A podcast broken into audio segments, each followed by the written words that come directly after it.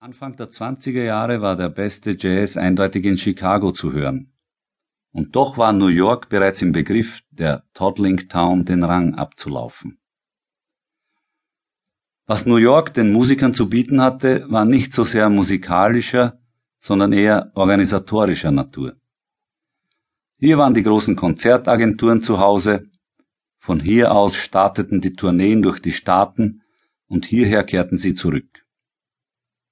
Hier gab es jede Menge an Lokalen, Clubs, Bars, Ballsälen, Varieté-Theatern, Restaurants, Saloons, Cafés, After-Hour-Clubs, Speakeasies, mit einem Wort Auftritts- und Verdienstmöglichkeiten en masse, wie sie keine andere Stadt zu bieten hatte. Und hier hatten auch die großen Plattenfirmen ihren Sitz. Später kamen noch die Rundfunkgesellschaften dazu. Der nördliche Teil von Manhattan war das Zentrum mit dem Lincoln Theater, dem Apollo Theater und Harlem mit dem Cotton Club oder Connie's Inn. Der Jazz spielte zunächst für New York keine gar so große Rolle. Nachdem die Original Dixieland Jazz Band 1919 New York verlassen hatte, war nur wenig mehr von ihrem Einfluss zu spüren. Die sogenannten Jazzbands übernahmen zwar die Gags und Novelty-Effekts, nicht aber den musikalischen Stil. Comedy-Features und artistische Einlagen standen im Vordergrund.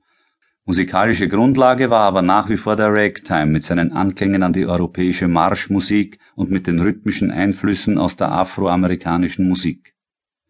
Auch die schwarzen Bands machten da keine Ausnahme, wie zum Beispiel das Shuffle Along Orchestra des Pianisten U.B. Blake.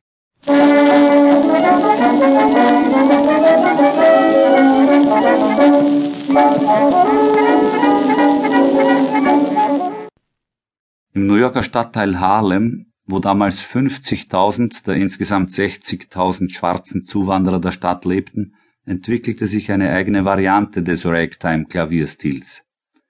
Sie stand dem Jazz schon näher als der Ragtime anderer Städte. Thomas Fats Waller wurde später zum herausragenden Exponenten dieses Harlem Stride Piano mit seinen typischen kraftvollen Bewegungen der linken Hand. Eigentlicher Urheber aber war sein Freund und Mentor James P. Johnson, einer der innovativsten Pianisten des folgenden Jahrzehnts. Seine Komposition Carolina Shout stammt von einer für das mechanische Parlor Piano bespielten Klavierrolle von 1918. Man kann in New York nicht so wie in New Orleans oder in Chicago von einem eigenen Jazzstil sprechen. Die Stadt war vielmehr das Sammelpunkt von Musikern aus allen Gegenden der USA, und auch die Musik der Geburtsstadt New Orleans war hier ständig vertreten. Es war eine kleine Gruppe von Musikern, die diesen Stil pflegte. Die Trompeter Thomas Morris, Baba Miley, die Posaunisten Joe Nanton und Charlie Irvis, der Klarinettist Bob Fuller, der Banjospieler Buddy Christian und einige andere, die unter verschiedenen Namen Schallplattenaufnahmen einspielten.